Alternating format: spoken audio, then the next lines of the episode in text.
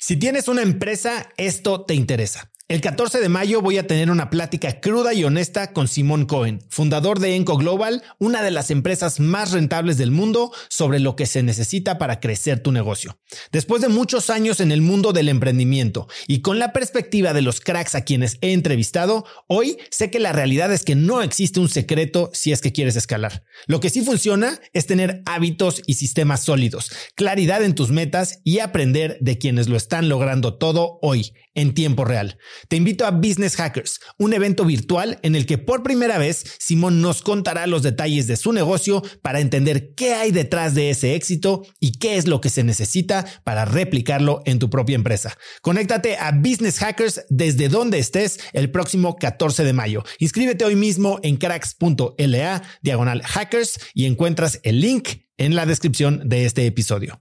Este episodio es presentado por Diri Móvil, la innovadora compañía de telefonía celular que conecta a cientos de miles de mexicanos. Yo no sé a ti, pero lo peor que me puede pasar es quedarme sin datos en mi plan o quedarme incomunicado en eventos y no poder trabajar desde donde esté. Platicando con amigos sobre este problema, hace unos meses conocí Diri, que es el líder indiscutible en la venta de eSIMs digitales que puedes usar como línea principal manteniendo tu número actual o también como línea secundaria para siempre estar conectado en México, Estados Unidos y Canadá. A través de la aplicación de Diri puedes gestionar tu línea y elegir entre diversos planes como el que yo uso de 40 gigas al mes por solo 279 pesos.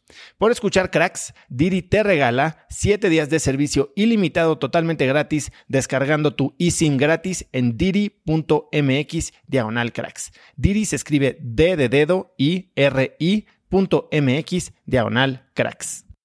Regresando yo al mundial, tuve un proyecto, bueno, una primera empresa que se llamaba Ponme tu marca, en el cual yo le pagaba a mis amigos mientras iban a la escuela por traer playeras que los patrocinara. Entonces con esa idea dije, pues está interesante, creo que podría utilizar el poder de las personas o el poder de las, de las masas o el poder de la gente como pues vallas publicitarias andantes.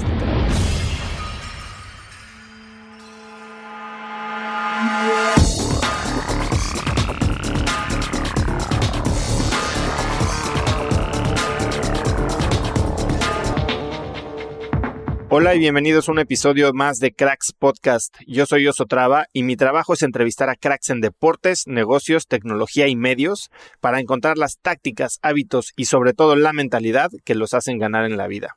Yo lo que quiero en este programa es desmenuzar sus rutinas y descubrir sus secretos para que gente como tú y como yo podamos implementarlos en nuestra vida diaria. Hoy quiero pedirte un gran favor. Si te gusta este episodio o alguno de los episodios del podcast, tómate un momento para calificarnos en iTunes. Es lo mejor que puedes hacer para ayudarnos y nos ayuda a que más gente conozca el podcast y así tengamos más y mejores invitados. Te tomas cinco minutos, es más, mucho menos que eso, y nos va a ayudar infinitamente. Hoy tengo como invitado a Gerardo Sordo. Gerardo es un emprendedor enfocado en crear soluciones tecnológicas principalmente en la industria del marketing digital y servicios online. Es un emprendedor nato que ha creado varias empresas en las industrias de turismo, descuentos digitales, activaciones BTL y últimamente más crowdsourcing. Gerardo es experto y pionero en la economía de los creadores de contenido o como le dicen influence marketing, habiendo fundado la plataforma de marketing BrandMe, que conecta a grandes marcas, agencias de medios y startups con más de 80.000 creadores de contenido influyente en redes sociales. En este rol ha sido ganador de concursos como Wide Open Future y London Tech en el Reino Unido, también del Premio Estudiante Emprendedor y fue finalista en EO Global Student Entrepreneur Award, también de IBM Smart Camp y fue delegado mexicano en la cumbre G20 y la cumbre One Young World, así como nombrado una de las 30 promesas en el mundo de los negocios por la revista Forbes. Gerardo ha impartido más de 100 conferencias en México, Colombia y Estados Unidos sobre temas relacionados al marketing digital, emprendimiento, venture capital, crowd marketing y la evolución de contenidos patrocinados y medios a una era digital, incluidas conferencias en eventos globales como South by Southwest o el Congreso Nacional de Marketing Digital. Actualmente es invitado como colaborador experto para canales de televisión como Wobby, Bloomberg TV y El Financiero. En nuestra plática de medianoche, porque estábamos grabando tarde, Gerardo y yo hablamos de su trayectoria emprendedora y me cuenta cuál es la mejor manera de fondear tu empresa. También nos metemos muy profundo a la industria del marketing de influencia y me responde todo lo que quisiste saber sobre influencers, pero nunca te atreviste a preguntar. Espero que te guste mi plática emprendedora con Gerardo Sor. Gerardo, gracias por estar en el programa. Oso, gracias a ti por la invitación. Yo feliz de estar por acá. Por acá, ¿dónde estamos? Silicon Valley, bueno, San, San José, literal, donde todas las empresas de tecnología eh, sacan sus innovaciones. Pero tan, tan glamuroso que se oye y, por favor descríbeme dónde estamos en realidad. Ah, literal, yo estaba hablando de la parte bonita de, lo que se vende.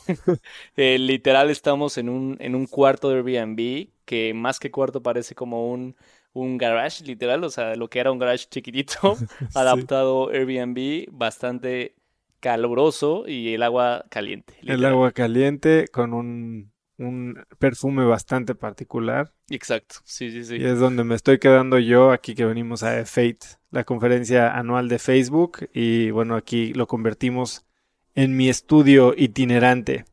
Pero bueno, Gerardo, hay muchísimas cosas que quiero platicar contigo. Estoy muy contento de que estemos aquí juntos hoy. Y antes de arrancar, digo, tú tienes 30 años. Sí, ya suena. Y ya suena, no hombre, ojalá. Eh, pero para los 30 años que tienes has hecho mil cosas. Eh, ya tienes 8 años con Brand Me. Pero antes de eso fuiste esclavo de Mickey Mouse. Exacto. O sea, eh, fui esclavo de Mickey Mouse. Yo estudié mercadotecnia en el TEC de Monterrey. Logré ser seleccionado dentro de uno de los tres que se lanzaron del TEC de Campus Santa Fe a Disney ahí pues ves que mientras estudias la carrera puedes tener chance de irte en intercambio, de como procesos y que te seleccione la universidad y demás. Pues Disney tiene uno, que literal es Disney University, en el cual te lanzas y además de estudiar algunas o ver algunas materias relacionadas a, a marketing, pues trabajas. Entonces a mí me tocó literal estar en Magic Kingdom vendiendo gorras, vendiendo pelotas, este darle la bienvenida a la gente que entraba y fue como, uh, sí, high five con los guantes. Cuando llegabas crudo te regresaban o te mandaban a la bodega. Entonces, la bodega. Literal, o sea, guardar ahí los productos ahí en, las tiendas. Y fue muy cool porque pues Disney trae todo esto, ¿no? O sea, yo hoy en día soy emprendedor, eh, empresario y pues tocar en primera mano cómo Walt Disney empezó, entre comillas, solo o con su hermano y literalmente llegar y aventarse con un dólar es como toda la parte del mito y luego construyó lo que hoy en día es Disney pues sí te inspira bastante y todo el tema de la experiencia del cliente. Creo que incluso hoy en día yo algunas cosas de las que aprendí eh, trabajando en Disney, pues las trato de implementar en mi ¿Cómo qué? Pues todo el tema de la importancia al cliente y sobre todo la experiencia. O sea, hoy en día pues nosotros trabajamos, que ahorita platicaremos, pero trabajamos como con grandes marcas, este, algunas rentan nuestra plataforma o a otras les damos como un servicio de influence marketing, que ahorita nos clavaremos.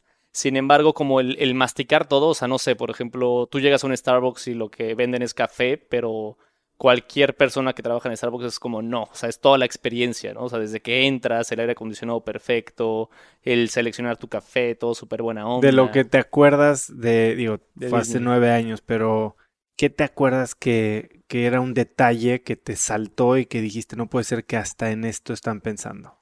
Justo, a mí me tocaba trabajar nocturnamente había rondas que yo salía de trabajar a las 4 de la mañana.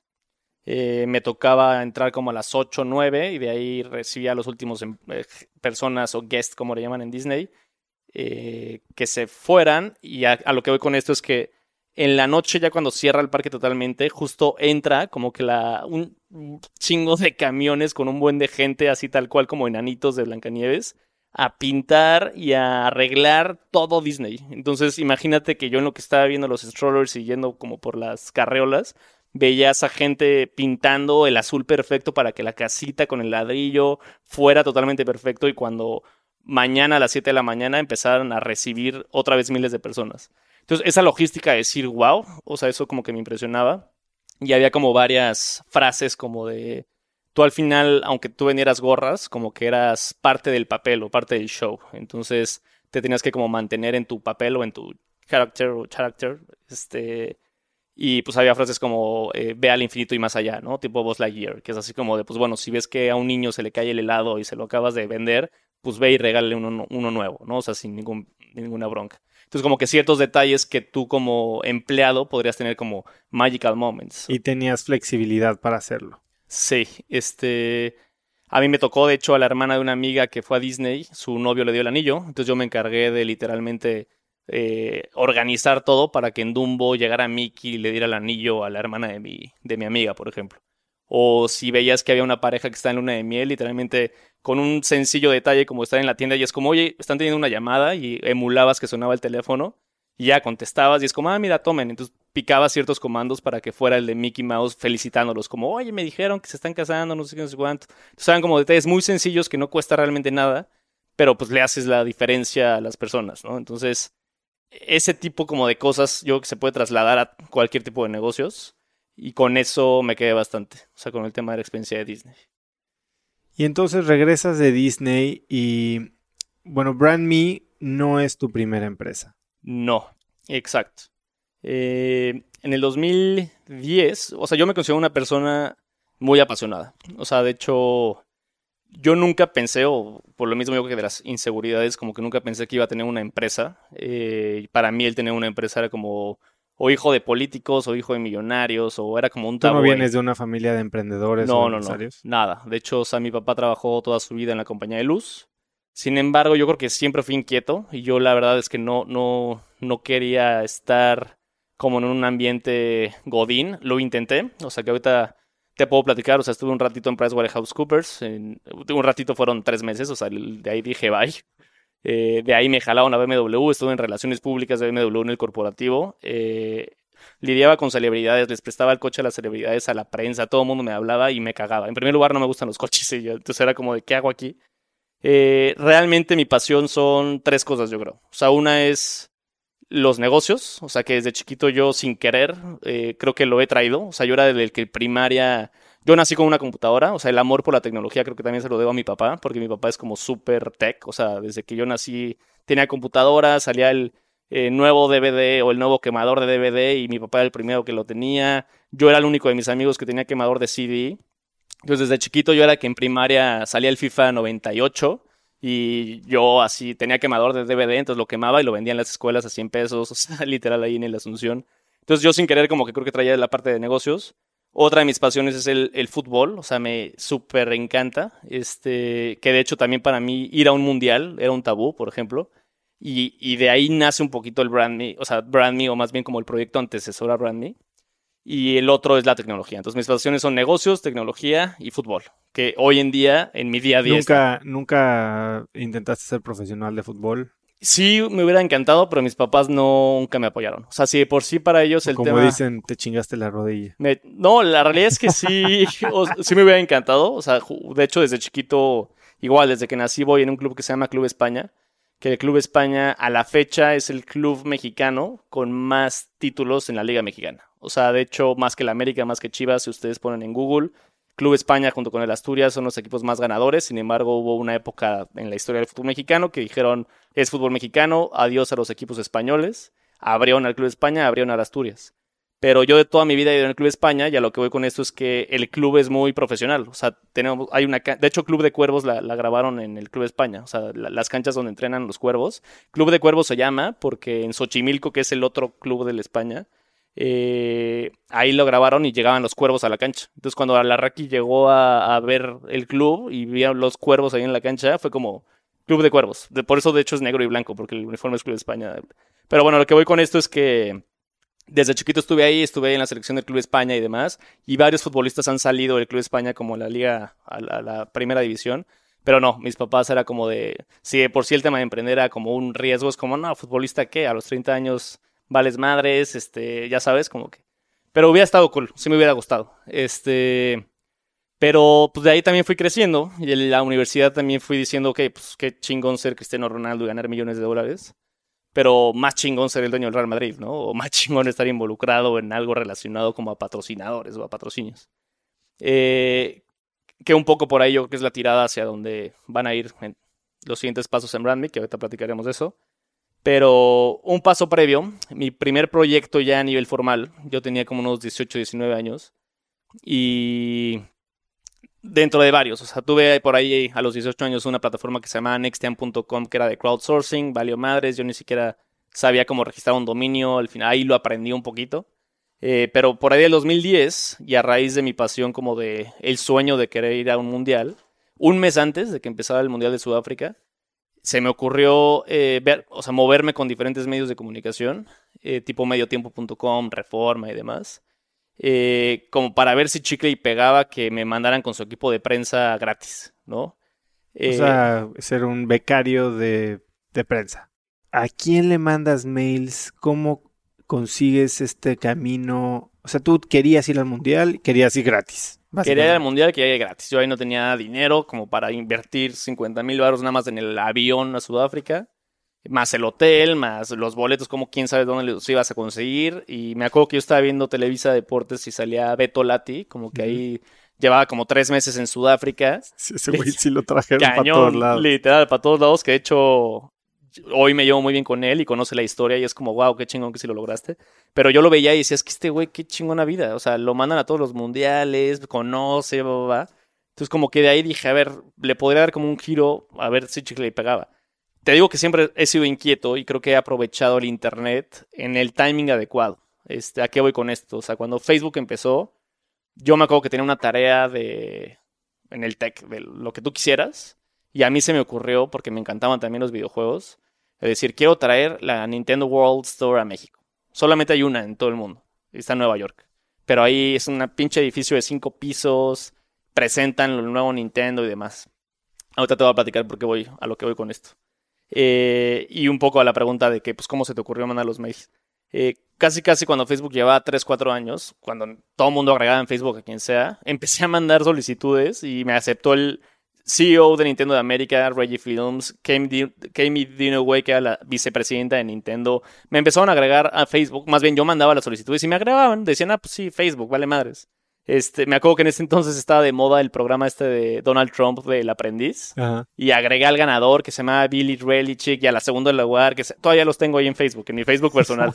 Literal. O sea, ya que o sea, yo dije, pues qué chingados los voy a mandar así como solicitud, a ver si me aceptan. Y Así conseguí los mails del vicepresidente de Nintendo y le mandé un mail de mi tarea, así de, oye, tengo un proyecto para traer Nintendo World Store a México, no sé qué.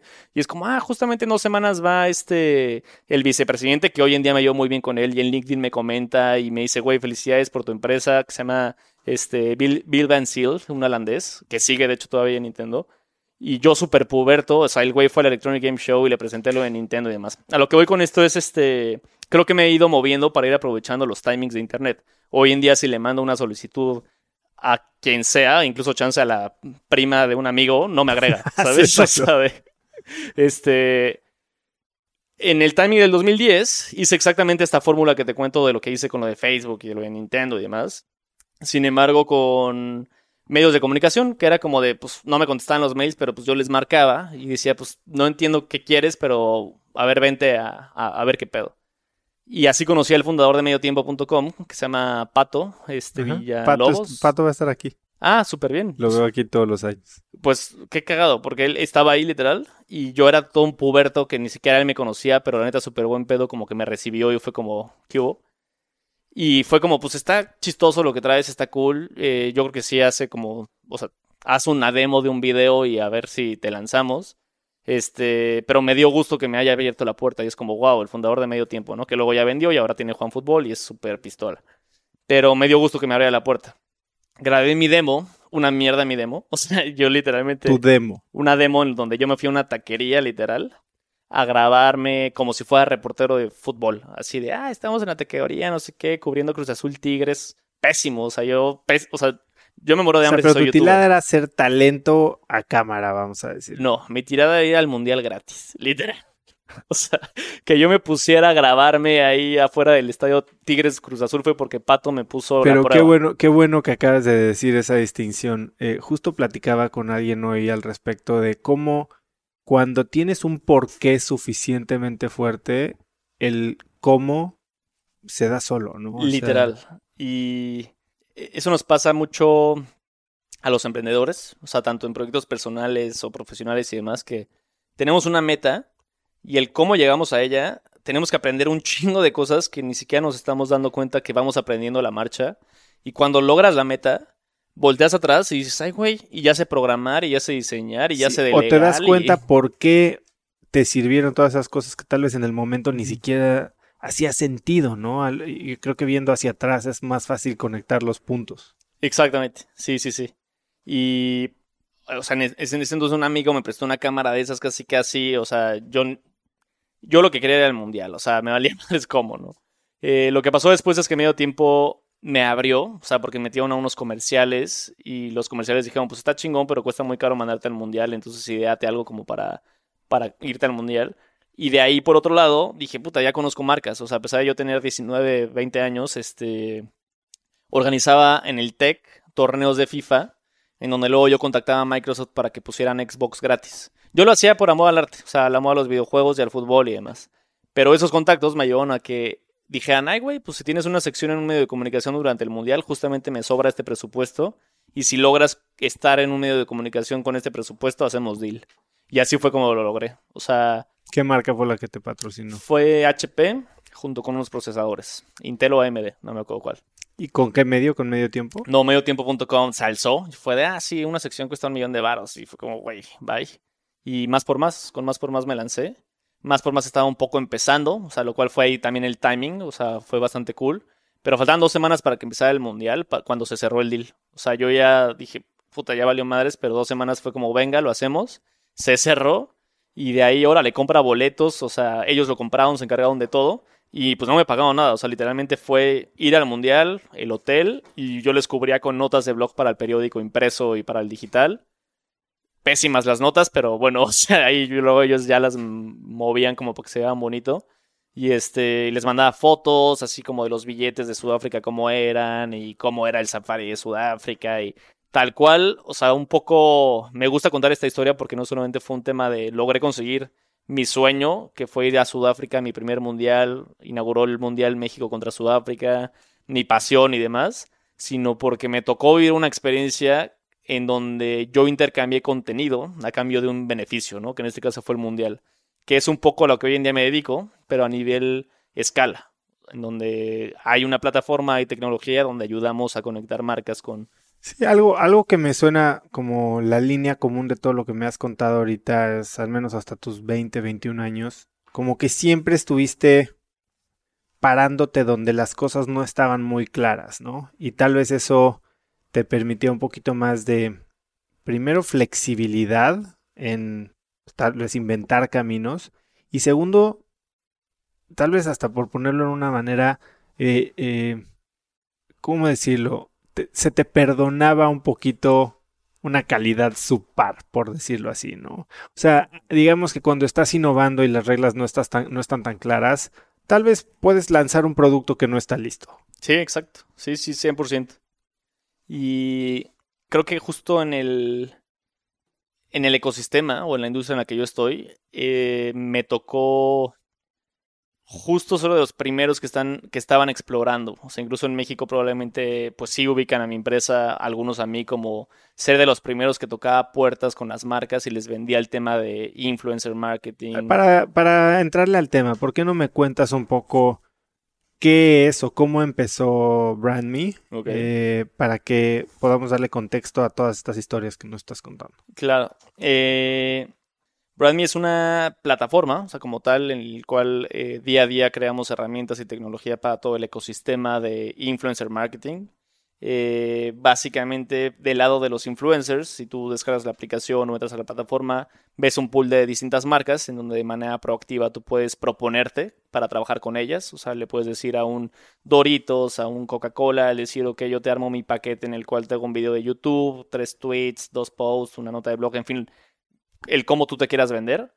Eh, y, nosotros nos hacemos cargo de hacerle llegar como tu propuesta al brand manager y si te compra el paquete, pues venga, nosotros cobramos una comisión, muy similar a modelos como Airbnb y demás. Sin embargo, del otro lado, tenemos todo un influence marketing hub para grandes marcas. Por ejemplo, trabajamos con un Google, con un Coca-Cola, con un grupo modelo, en el cual ellos de manera interna tienen nuestra tecnología y pues creamos un algoritmo en el cual podemos extraer la información eh, de cualquier persona en Internet con información pública en Twitter, Facebook, Instagram y YouTube. Entonces, esto dentro de los módulos, pues le permitimos a las marcas un poco más transparencia, no un poco, sino un mucho, en donde pueden ver de una manera democratizada qué creador de contenido es el que mejor les conviene para sus distintos objetivos. Entonces, básicamente es eso, innovación en el, influence marketing eh, ecosistema e industria Y el cómo empezó, bueno, además de como todas estas experiencias sumadas, eh, regresando yo del mundial, tuve un proyecto, bueno, una primera empresa que se llamaba Ponme tu marca, en el cual yo le pagaba a mis amigos mientras iban a la escuela por traer playeras que los patrocinaran. Esta idea se me ocurrió porque justo en Sudáfrica había una activación de una cerveza que se llama Bavaria, que agarró a 100 holandesas, las metió a un partido, Dinamarca-Holanda, y generó un buen de interacción. Toda la gente, en lugar de estar viendo el partido, estaba viendo las holandesas. El, remake de la Chiquitiboom. Exactamente. Blanca. Literalmente, pero aquí multiplicado por 100. Y este. Y aquí lo interesante es que pues, Budweiser pagó millones de dólares por ser patrocinador oficial del de FIFA, pero Bavaria estaba creando muchísimo más impacto e impresiones, al menos en ese partido. Entonces, con esa idea dije, pues está interesante, creo que podría utilizar el poder de las personas o el poder de las, de las masas o el poder de la gente como pues vallas publicitarias andantes, literal. Entonces regresé a México, registré la marca, la di de alta, se llamaba Ponme tu marca y pues logré meter, por ejemplo, marcas como Pepsi en territorio Coca. Y tú salías a venderle a Pepsi y usando la misma técnica que me acabas de decir de, de levantar el teléfono, tocar puestas, agregar a gente. Literal. O sea, yo no registré la marca hasta que tuve mi primer cliente. O sea, yo traía mi pitch en PowerPoint horrible porque ni era diseñador, ni sabía de Photoshop, ni nada. Y dije, pues venga.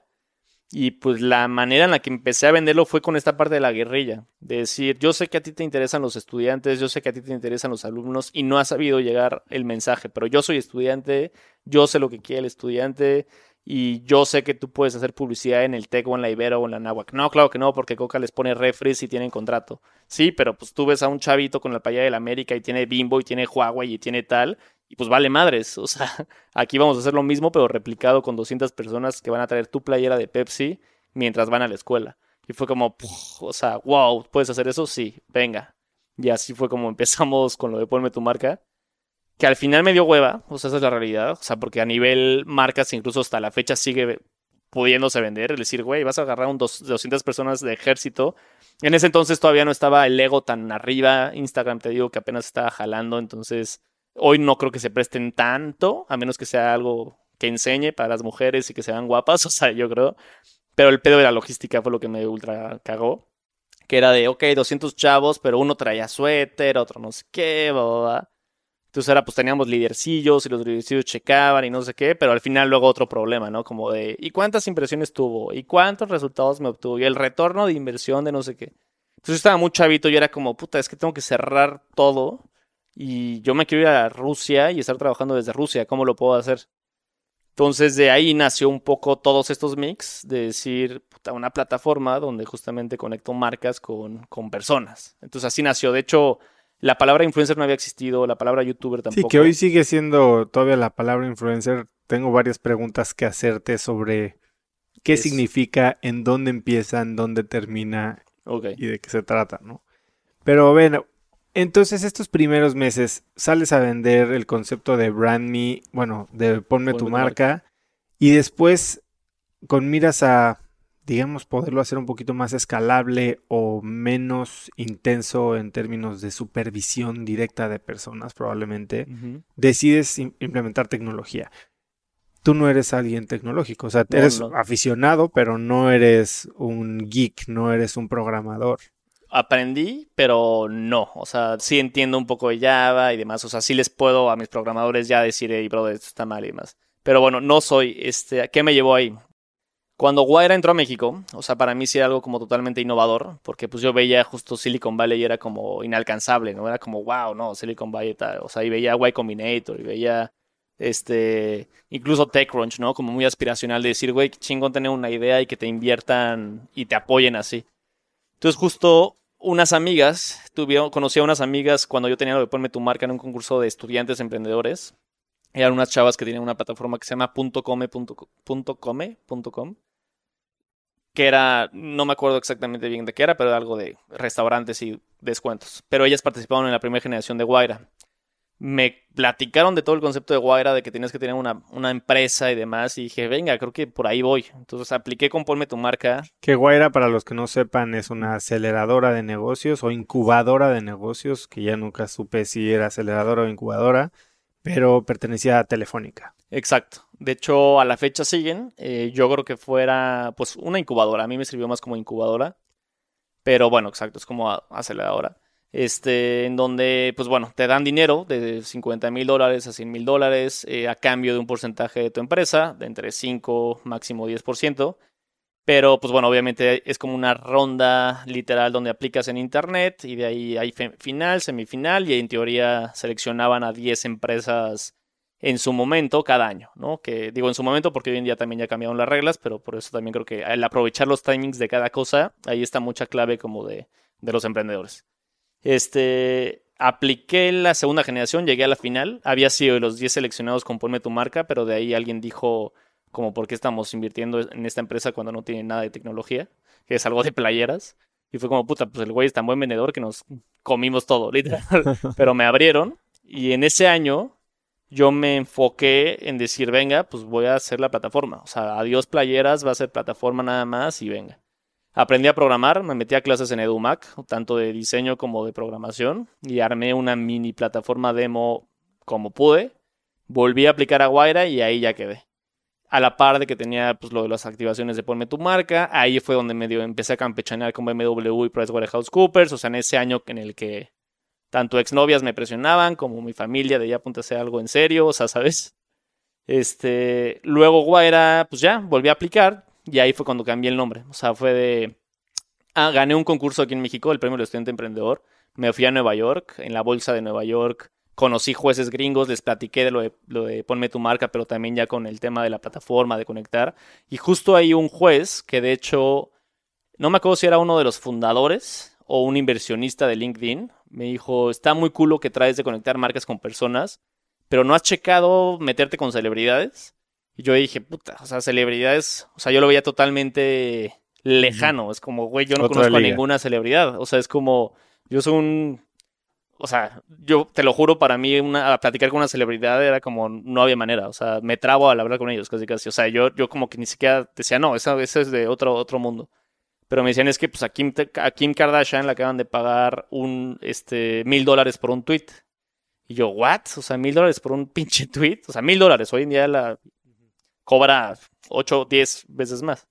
Este, pero yo decía, ¿cómo le están pagando mil dólares por un tweet a una celebridad? Entonces dije, no, o sea, creo que sí me tengo que clavar, ¿no? Y en lluvia de ideas originalmente era como Brand Me y Brand Me VIP. O sea, empecé a debrayarme cañón.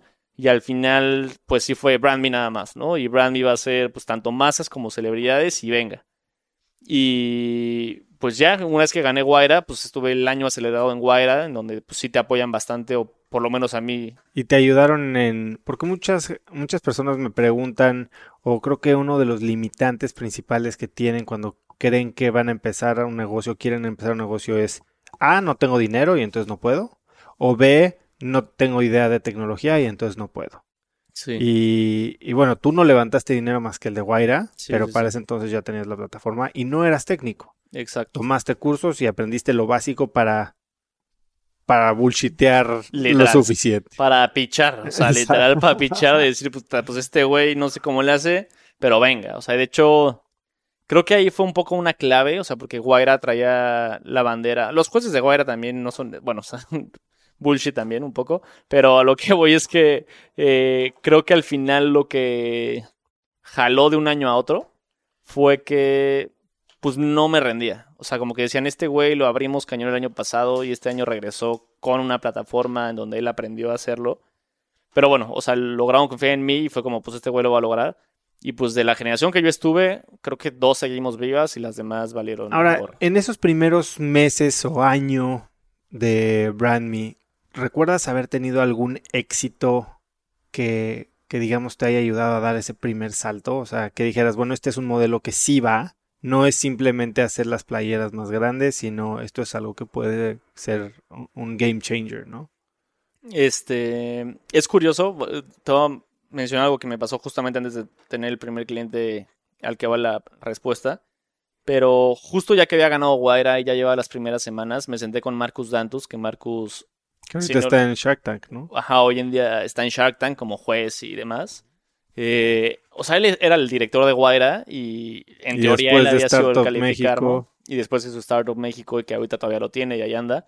Pero me acuerdo que nos sentamos, el güey se me quedó viendo y me dijo, a ver, cabrón. esta madre va, o sea, sirve o no, las marcas te lo van a comprar o no, o sea, el pagarle a la gente por tweet. Y yo no tengo idea, pero pues voy a explorar a ver qué tal, o sea, literal. O sea, y hoy en día ya está una pinche industria que hasta los grandes players ya no venden anuncios en televisión, sino están vendiendo ahí en su canal 5 Facebook. pero bueno, eh, sí, mi primer cliente fue Fox, bueno, no fue Fox, fue una agencia intermediaria entre Fox para la película de Mujeres al Ataque y otra, creo que se llama Bajo la misma estrella, en donde invirtieron en cada una 50 mil pesos. Y yo ahí decía, ah, chingón, 50 mil pesos, venga, o sea, sí lo están comprando. Hoy en día ya no hago campañas por 50 mil pesos, pero en ese entonces era como, wow, o sea, sí creo que hay alguien que le puede interesar. Y, y, ya de ahí, yo creo que ahí se me cambió el chip, no ahí, pero cuando empecé a recibir campañas de un millón de pesos y demás, fue cuando dije, a la chingada ir a tocar puertas a fondos de inversión. La clave está en vender, o sea, porque Guaira te mete mucho eso y creo que... Te mete mucho el tema de levantar lana. Cañón, o sea... Eso es algo que creo que... Una de las cosas o de los temas que más quería tocar contigo, Gerardo, es que tú tienes una empresa que factura un muy buen presupuesto anual, del que eres dueño del 95%. Exactamente, sí, sí, sí. Y, y es rentable. Sí. Y crece todos los años. Sí. Y es una empresa de tecnología.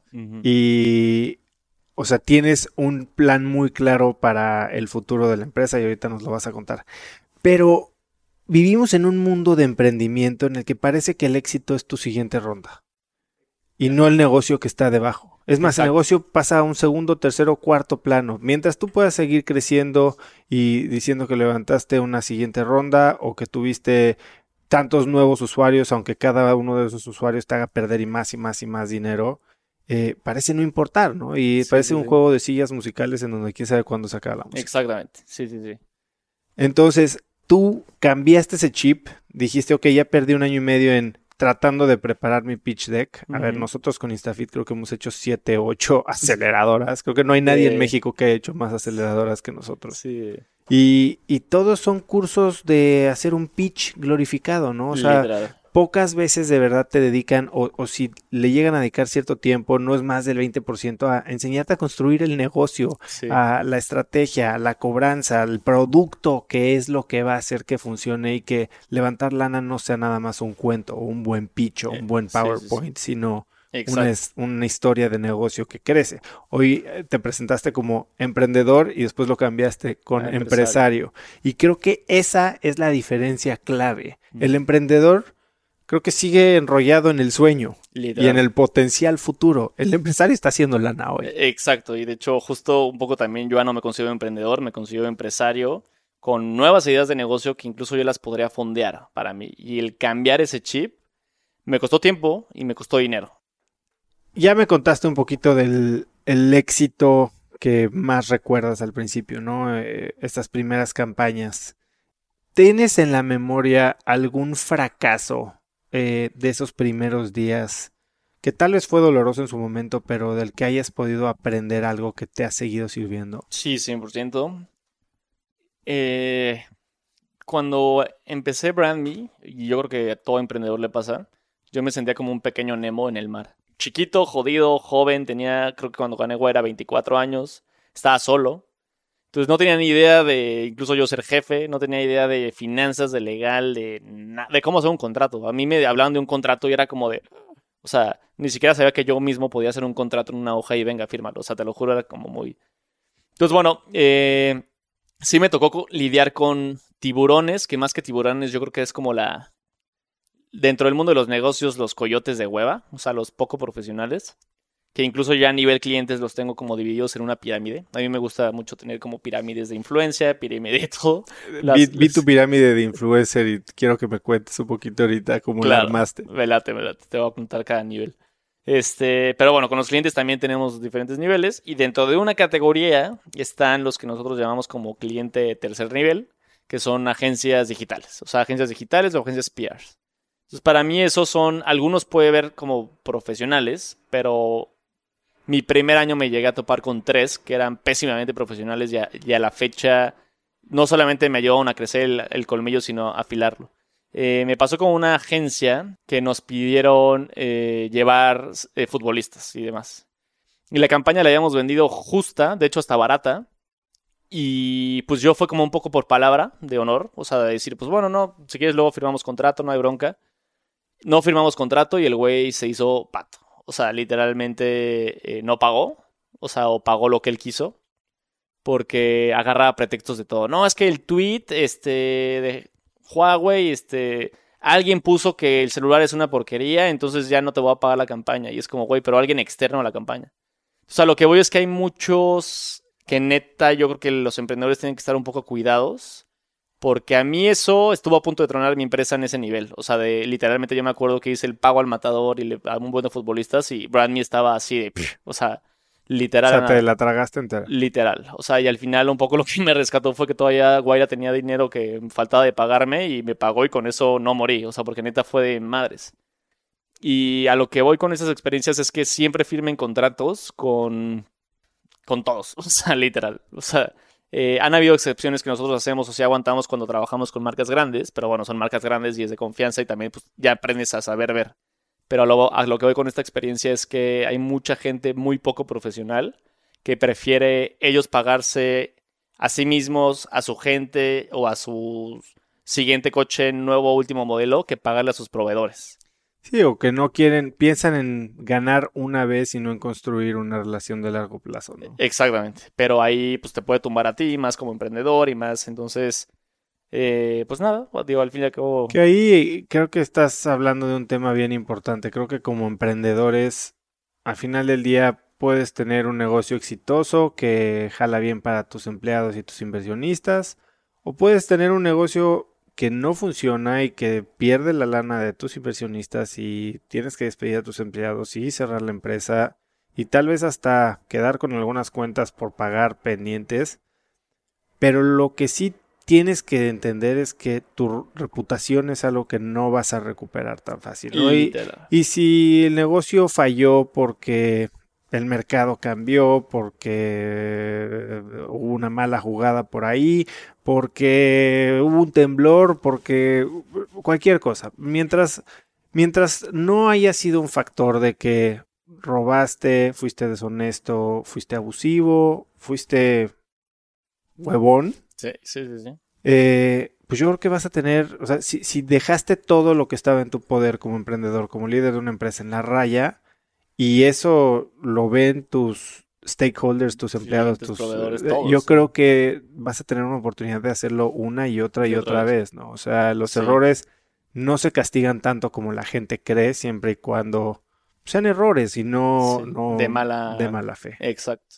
Y coincido muchísimo contigo. O sea, creo que la credibilidad, y más en un emprendedor, empresario, está todo, ¿no? O sea, yo a veces he dejado de perder dinero por decir mi ética, valores, profesionalismo, eh, hasta ahí, ¿sabes? O sea, incluso a nivel transparente de que una marca está dispuesta a invertir X cantidad de dinero, sin embargo, no se publicaban los contenidos de las celebridades o los influencers en tiempo.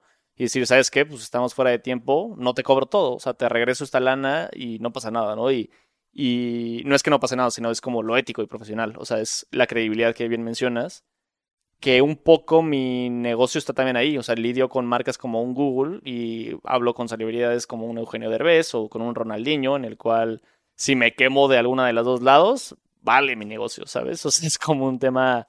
Este. Y no solo eso, o sea, creo que es clave para un emprendedor, si quiere ser exitoso, el, ser ético, profesional, valores y pues el alineado, y eso yo creo que lo vas a tener si va alineado que eres muy apasionado, o sea, ahí tienes una meta. Pero coincido, coincido contigo. Ahora, vamos a entrarle al tema del influencer, el influentismo. Eh, justo veníamos hablando de eso en el coche antes de venir para acá.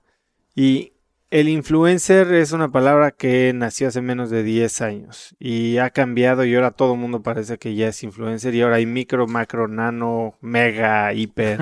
y yo eh, hace poco que empecé con el podcast y estábamos platicando de cómo poder crecer el reach del podcast, decidí usar Instagram y justo mientras empezaba a crecer la audiencia, que pues he tenido mucha suerte de que la gente como que le ha gustado el contenido y creo que ha sido el, vehículo o la razón por la que ha crecido el following. Eh, me enseñaste tú una, una pirámide. Exacto. Que me hizo sentir muy mal. Cuando yo ya me sentía un poquito escalando los niveles, vi que, bueno, soy lo que se clasifica como pelusa en la pirámide de Arriba un poco de pelusa. A ver, este. cuéntame un poquito, ¿qué es entonces un influencer y cómo se dividen para temas mercadológicos? Pues el tema de influencer, en mi opinión, no es algo que haya empezado hace 10 años, sino más que nada es la evolución a lo que estamos acostumbrados a ver en diferentes medios. Por ejemplo, si nos vamos a los 90 y, y, vemos Friends, o sea, Friends tuvo varias marcas involucradas en la serie. Por ejemplo, Rachel trabajó creo que en Ralph Lauren. Eh, era product placement, literal, ¿no? O sea, si nos vamos a los 80s, de las primeras películas, o sea, la película de E.T. tenía Hershey's de patrocinador con el este de los chocolates y cacahuates. Eh, si nos vamos ahorita a Jurassic World, de la última que acaba de salir, sale Mercedes, sale Coca-Cola. O sea, básicamente el tema de influencer es product placement visto en películas y series de televisión, pero trasladadas a las redes sociales. a, las redes sociales, que es como un nuevo medio. Eh, un influenciador o la palabra influenciador, pues no se creó a raíz de redes sociales, sino simplemente un influenciador puede ser desde el presidente de Estados Unidos, el PG, eh, en fin, influencias gigantes de todo un país. O incluso, en mi opinión, el término de influencer está hasta los, si nos íbamos a prepa cuando éramos chavitos, era el, el PR que te metía a los antros. Ah, pues eras el, el, el PR o el fresita del antro que, no sé, ¿sabes? O sea, líder de opinión. Entonces, bueno, hablando un poco de la palabra influencia y demás, nosotros sí clasificamos el tema de niveles de influencia y acorde a nuestro expertise lo dividimos de la siguiente manera, porque una nos ayuda a estandarizar, que incluso hoy en día agencias de digitales o PR están ya acostumbrándose a cómo nosotros lo estamos estandarizando para que sea más fácil y también vean las diferencias entre cada nivel. Pero bueno, dividimos eh, seis niveles para nosotros. El primero es un eh, top celebrity, que, en nuestra opinión es alguien arriba de 20 millones de seguidores, 30 millones de seguidores, que si tú vas a Australia, tú vas a África, tú vas a Europa o a cualquier parte del mundo y les enseñas una foto, les dices la palabra, saben quién es. Una Madonna, un Cristiano Ronaldo, una Katy Perry, un Justin Bieber. Luego, en el segundo lugar, para nosotros una celebridad es alguien que se dio a conocer al mundo y a la sociedad gracias a, tener un talento fuera de Internet o que no se dio a conocer en Internet, como por ejemplo un Alfonso Cuarón como director, un Diego Luna como actor, un Eugenio Derbez como comediante, este, o sea, alguien que lo conocen en Colombia sin que Eugenio Derbez tenga un video en YouTube o demás, o sea, generalmente actores y demás. Luego ya para nosotros viene en el tercer nivel, algo que llamamos un top influencer, que para nosotros es alguien que tiene arriba de un millón de seguidores, que sí dio a conocer su talento gracias a subirse a plataformas digitales. Ahora sí ya podemos platicar de un Chumel Torres, este Juan Pazurita, de una Yuya que te da clases de cómo maquillarte, de, de en fin, o sea, arriba de un millón de seguidores y probablemente hay algunos top, top influencers que ya tienen el mismo nivel de influencia o más que una celebridad. Sin embargo, la diferencia está en que ellos se hicieron famosos gracias a Internet. Luego, para nosotros viene el cuarto nivel, que es un influencer, sin la palabra top, que a nivel de seguidores es arriba de 100.000 seguidores, pero menos de un millón de seguidores, que generalmente son personas que su contenido son profesionales, eh, son constantes, que llevan ahí ya más de un año, dos, tres, y que sí están viviendo de esto, sin embargo todavía no son tops como por ejemplo una Hola Sunshine, que se llama Marisol de la Fuente, que es una chava que luego sube videos como bulleando a su esposo o, cosas así. O sea, como desde qué nivel alguien crees que puede hacer su vida alrededor de ser influencer. Justo de este nivel de influencer. O sea, a raíz del el que nosotros llamamos el cuarto nivel, o sea, influencer arriba de 100 mil seguidores, con la clave de que ya supiste aguantar, como el hecho de ser constante con el contenido, de que la audiencia te conoce, de que sabe qué tipo de contenido usas, de que efectivamente lo entretienes, o se educa, o se informa, o se algo encuentra la razón. y ya tienes una base que para ti puede ser interesante eh, comercializarla, o sea, o ganar dinero ya sea por medio de empresas externas que te consigan marcas, como en nuestro caso, o bien eh, ganando dinero con YouTube, eh, donde por ejemplo por cada millón de views YouTube te paga como 400 dólares, que de hecho no es nada, pero pues bueno. Luego viene el quinto nivel, que hay, hay muchas personas, o sea, nosotros llamamos microinfluencers que son personas que tienen más de 10.000 seguidores, pero menos de 100.000 seguidores, que se caracterizan por justamente estar como un, una temática que los define. O sea, por ejemplo, una fitness trainer en, un, en Cancún o un experto en videojuegos en Twitch, pero que solamente es de Grand Theft Auto o de Shooting o de Smash Brothers o de FIFA, eh, que tiene 5.000, 10.000 seguidores. Eh, y ahí hay bastante, sobre todo en Instagram, eh, de estos microinfluencers. El tema que también he visto es que también la gente es gandalla. O sea, todos los que quieren ser actores o actrices o músicos, cantantes y demás, me ha tocado amigas que van a castings y literalmente en la lista de casting, además de poner su nombre, tienen que poner el número de seguidores en sus redes. Entonces, tampoco es solamente culpa de ellas o ellos, de que luego hacen malas prácticas, ¿no? O sea, de comprar bots o, cosas así, eh, sino porque también el mundo ha ayudado a eso. O sea, porque el mismo brothercillo que selecciona la modelo guapa del anuncio, si no tiene más de 50 mil, 100 mil seguidores, podría ser un factor de desecharla. Entonces, creo que el mundo también no ha ayudado a todo este ego que hay en Instagram. Y entonces, debajo de los 10.000 seguidores está el sexto nivel. El sexto, que la industria, la realidad es que lo llama nano influencers. Nosotros lo llamamos crowd. Digo, suena un poco despectivo, pero tenemos el término registrado de crowd marketing, entonces lo queremos aprovechar. Y lo quieren bien. Y lo queremos bien, exacto. Aunque muchas personas, o sea, vamos con clientes y es como de, ah, crowd, o sea, la gentuza, la masa. Entonces, también a veces, no, es nano influencers, para que se oye más como bonito y porque también a nivel estandarizado sí está así que en nuestra opinión es gente que tiene al menos 300 amigos o seguidores en alguna red social, pero menos de 10.000 seguidores. Eh, ¿A qué voy con esto de por qué damos chance de agarrar gente con tan poquita influencia? Por esto mismo que estábamos platicando de el chavo que es popular en prepa y tiene chance a sus 300 amigos o toda prepa chance son 300 personas, pero pues se influye a esas 300 personas. Entonces si él pone un post y generalmente este, este nivel de, influenciadores o este nivel de creadores de contenido no se dedican a esto, simplemente son personas que tienen, eh, que usan las redes sociales de manera eh, cotidiana y de vez en cuando quieren como recomendar o subirse a la, a la, ola de una conversación y pues les pagamos ahí ya por vía de la aplicación. Pero así es como el, el nivel de influencia que nosotros manejamos y depende de los objetivos de las marcas y las estrategias, pues agarramos diferente número de creadores, diferentes tipos de formatos y diferentes redes sociales en la estrategia y venga, los empezamos a ejecutar. Y entonces, ¿cómo alguien puede empezar a monetizar su influencia a, cualquier nivel? O sea, lo más fácil sería meterse a plataformas como la tuya y ser parte de una masa, de una campaña un poquito más masiva.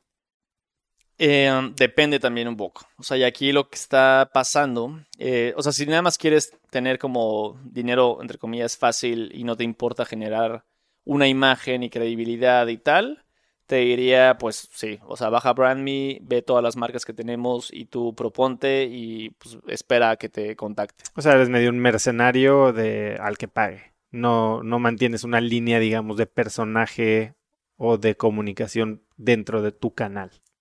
Ahí depende un poco lo que quieras también. O sea, como que yo creo que lo que he visto es que dependiendo del nivel de influencia, generalmente pasa esto, ¿no? O sea, el decir, ok, quiero colaborar con, generalmente en la parte crowd y muchos microinfluencers, no importa tanto el decir qué marca sea mientras me patrocinen. Sin embargo, si ya te vas un poco más para arriba, influencers, top, celebridades y demás, si es, no, no hay manera. O sea, ya tienen que ir más afín con quiénes son ellos. O sea, incluso con Coca trabajamos y nos ha llegado a pasar campañas que el agua ciel, literalmente, o sea, quieren patrocinar alguna marca o crear algo con un influencer interesante y el influencer dice no, porque es Coca, pero pues sí, es el agua ciel, o sea, no es Coca-Coca, y es como, no, pero es de Coca, y yo no estoy de acuerdo con Coca-Cola y los productos y bla, y es como, bueno, va. Entonces ahí, como la parte de ser coherente con lo que dicen y con lo que hacen, creo que sí es importante, o sea, si te quieres dedicar a tema de ser influencer profesional y for real. Oye, y en este tema de los nano influencers, o sea, yo sí veo, y como todo, ¿no? Mientras escalas y mientras creces tu alcance, probablemente tu o, la profundidad de tu penetración se hace un poquito menor. Eh, es decir, es como cuando tienes un nicho de gente que es totalmente afín a ti, que podría ser tu grupo de amigos o tu familia, tus 300 amigos, en ellos vas a tener una influencia mucho mayor, ¿no? O sea, tal vez lo que tú digas va a tener un significado y una eh, llamado, un llamado a la acción mucho más inmediato que a los siguientes 10.000 o a los siguientes 100.000. mil. Entonces, ¿qué es para una marca lo que está siendo más efectivo? O sea, ir por el que le habla como Ariana Grande a 26 millones de personas, que quién sabe quiénes son y si la pelan o si nada más les gusta que tiene cola de caballo o lo que sea, o agarrar a mil personas de 300 influencers, ¿sabes? Ahí eh, y de todo parte, de hecho me voy a echar un anuncio, pero tenemos un curso de influence marketing en internet. O sea, ahí justo lo, lo platico muy cañón, pero a lo que voy eh, depende... Lo tienes en Creana, ¿no? En Creana, en creana.com, ahí está el curso, 200 pesos, cuesta 300, realmente nada, 8 horas y ahí viene muy bien explicado, sobre todo para las marcas, el cómo planear una estrategia, pero bueno, a lo que voy, eh, y por eso me recordó el curso, fue que lo primero de lo que yo hablo ahí es que tú como marca tienes que definir un objetivo, porque dependiendo del objetivo, parte todo. Este, si tú eres una marca como Subway, que le vendes a todo tipo de audiencias, por ejemplo, eh, grandes, chicos, medianos, pubertos, papás, bla, eh, y tienes una promoción que necesitas un call to action bastante intenso, como un, por ejemplo, que nos pasó. O sea, tuvimos una campaña cuando cumplieron 50 años donde todo el día era dos por uno. Ellos literalmente decían, me da igual, o sea, yo lo que más quiero es awareness, ¿no? O sea, básicamente es que mientras más personas entren, mejor. Entonces agarro a Ariana Grande, pero si además tengo a mil personas que cada una tiene 300 seguidores, entonces ya tengo 300 mil. Y yo, yo 30 mil, 300 mil. 300 mil. El jet lag nos está El jet lag, sí, ya, es, ya, es, noche. Es la, 300 mil. Entonces, eh, pues sumo esfuerzos de todos lados y logro transmitir el mensaje, ¿no? Porque al fin y al cabo, no importa que lo viste en Twitter, tú vas a ver que ahí está la tienda y lo compro, ¿no? Entonces aquí la clave de Subway es que Subway es por todo México, entonces las audiencias simplemente con que llegue el mensaje, hay muchas probabilidades de que te hagan la compra. Pero si tú eres una tienda que nada más está en la Condesa y que le vendes a hipsters, pues chance no te conviene irte por un Eugenio Derbez o un Omar Chaparro, sino chance por los hipstercillos que están ahí, que sabes que sus 300 amigos, lo que el brother sí dice, se ha ganado una credibilidad en lo que si él recomienda a los restaurantes, hasta sus amigos saben que el güey es como una pequeña guía roja turística y el brother sí, les es el foodie o es el... es el foodie y demás. Entonces ahí está la clave, ¿no? Entonces chance el restaurante de la Condesa hipster no va a invertir los miles con un Omar Chaparro que le llega a 20 millones, 2 millones de personas, no sé. Este, y mejor agarrar a 50 foodies de la Condesa que tienes más probabilidad de que te vendan en tu restaurante, porque así nos pasa mucho. Sí, ahora justo veníamos platicando un poco de, de eso, ¿no? Que ya tampoco es tan fácil distinguir quién es quién porque en este afán de destacar o de salir de la multitud o de salir del sexto nivel del infierno de las masas, eh, hay, muchos trucos, ¿no? Eh, estaba platicándote del libro de Trey Ratcliffe que se llama Under the Influence y es un libro que acaba de salir y en el que habla de justo todos los trucos que existen desde comprar seguidores, comprar comentarios, pods, pods de, eh, de, engagement, exacto. Eh, y entonces hay mil cosas que hacen que tal vez ya una audiencia no sea tan real como lo aparenta. Ustedes, este, ¿cómo ayudas a las marcas a definir eso? Primero, ¿qué es en lo que te fijas? ¿Qué es lo que vale de un influenciador en realidad? O sea, depende del objetivo, pero eh, lo que nosotros hacemos con las marcas es justamente todo esto que mencionas, o sea, como el tema de decir, ok, 20 millones de seguidores, ¿no? O sea, un Luisito Comunica que tiene 40 millones de seguidores. Eh, lo que está basado en nuestro algoritmo es en las interacciones. O sea, básicamente eh, las fotos que publican, los videos que publican y demás, la gente que le pone comentarios, likes y demás. Nosotros extraemos de dónde vienen, etcétera, etcétera, y con eso basamos como la información. Entonces, básicamente lo que nosotros hacemos con los marketeers o los tomadores de decisiones es ayudarlos a realmente eh, invertir de una mejor manera su dinero. O sea, ¿qué es lo que pasa? Con todo lo que acabas de mencionar de comprar bots, bots de engagement y demás. Eh, por un lado, no te voy a decir que no, sí funciona. O sea, si tú quieres ser un influenciador, puede llegar a funcionar. O sea, en el sentido de generar esa credibilidad. Y es más, yo creo que ahorita vale la pena como platicarte. O hay algunos grandes influencers que a mí me consta que ellos mismos creaban sus propios bots, en donde cada uno de sus bots era amo a tal persona. Y era a sí mismos, ¿no? O sea, era amo a tal bautista, no sé. En donde ponían un tweet y automáticamente tenían 5000 retweets o comentarios de wow, te amo, X persona. Pero eran ellos mismos o bien sus grupitos, o sea, de amigos.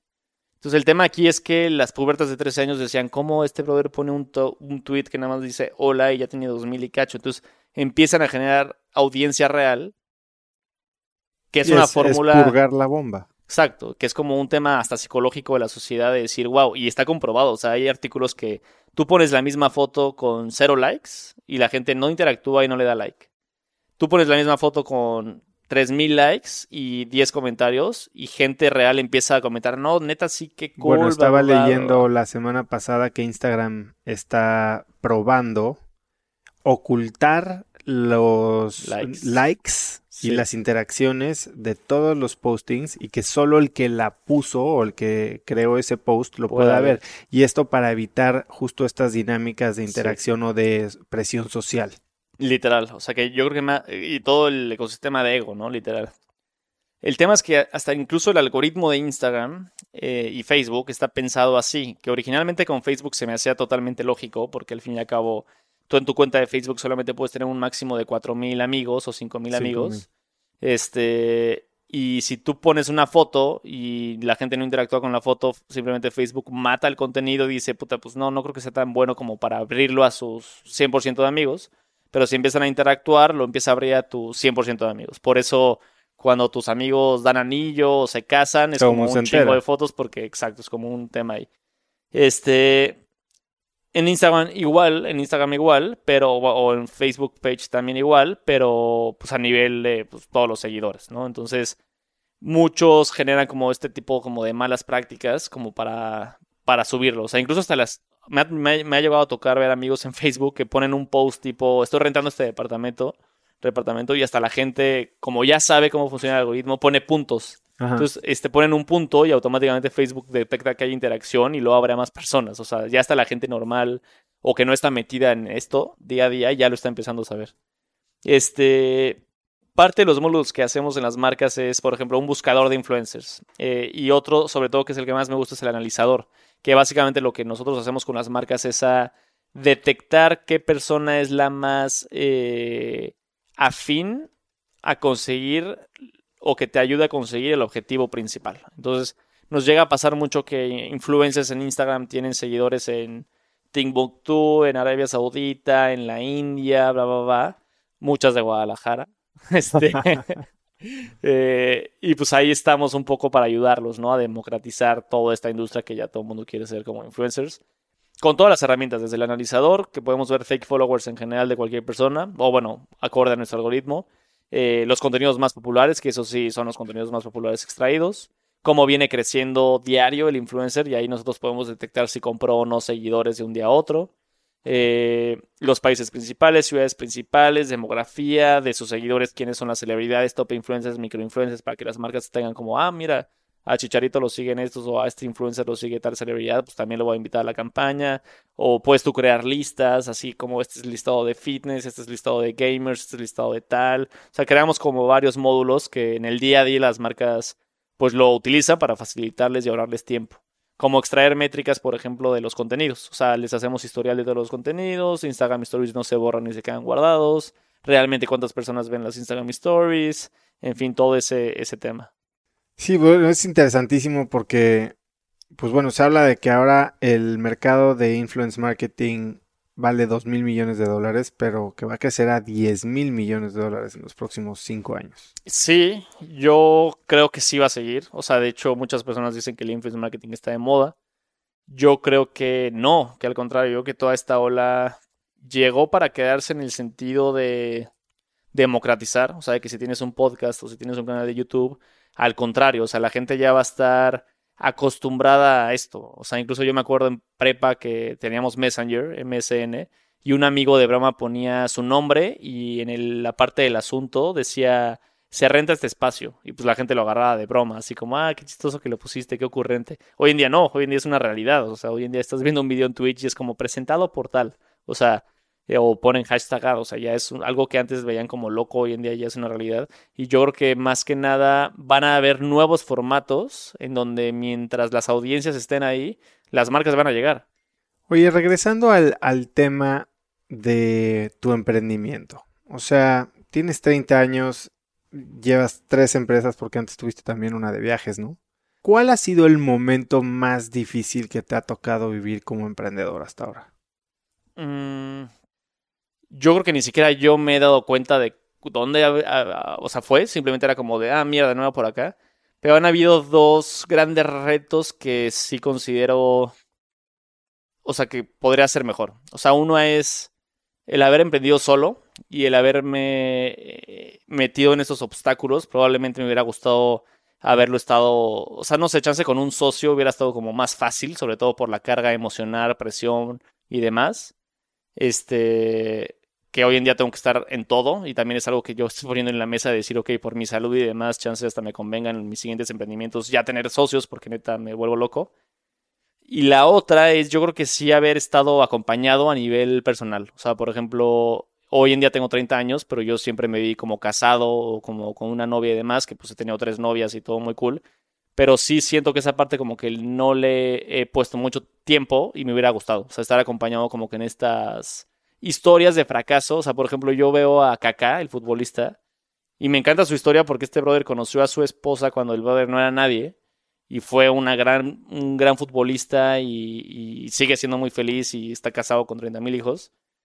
Y justo eso, ¿no? O sea, como de tener a alguien al lado que te haya aguantado en la buena y en la mala. Y ahorita ya no me pasó, o sea, porque creo que hoy en día lo que tengo atrás de Brand Me ya sería alguien que pues me conoce con Brand Me, entonces, chance no me acompañó en la mala o me va a acompañar chance después.